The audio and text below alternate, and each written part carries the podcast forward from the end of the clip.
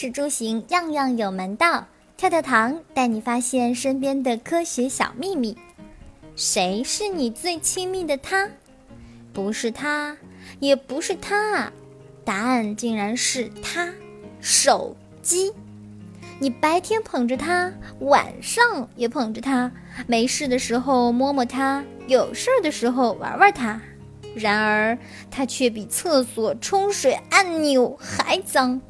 不骗你哦，央视已经曝光了啊，那画面太美，建议正在吃东西的小伙伴先别看。如果你几乎每时每刻都把手机放在身边，那你的手机上很有可能堆满了细菌。下面放的照片告诉你真相，注意前方高能，请坐稳扶好。一起来看看实验检测。检测人员将采集到的包括出租车司机的小屏幕手机、小朋友不停在玩手机游戏的苹果手机等不同的几部手机提供样本，分别与培养皿进行涂抹接触。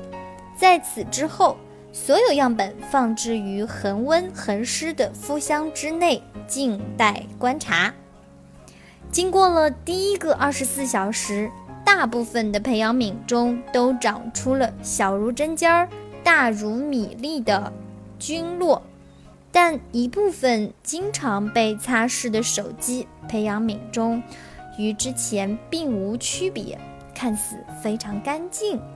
但在第二个二十四小时过后，之前看似干净的培养皿中也未幸免，同样长出了很多肉眼可见的菌落。而之前针尖大小的菌落变成了米粒大小。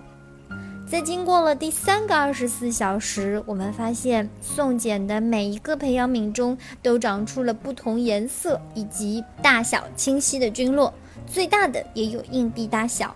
这是一位经常用酒精擦拭手机的出租车司机的手机细菌情况。这。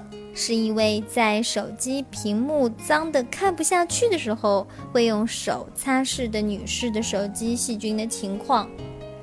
这是一位小朋友父亲手机的细菌情况。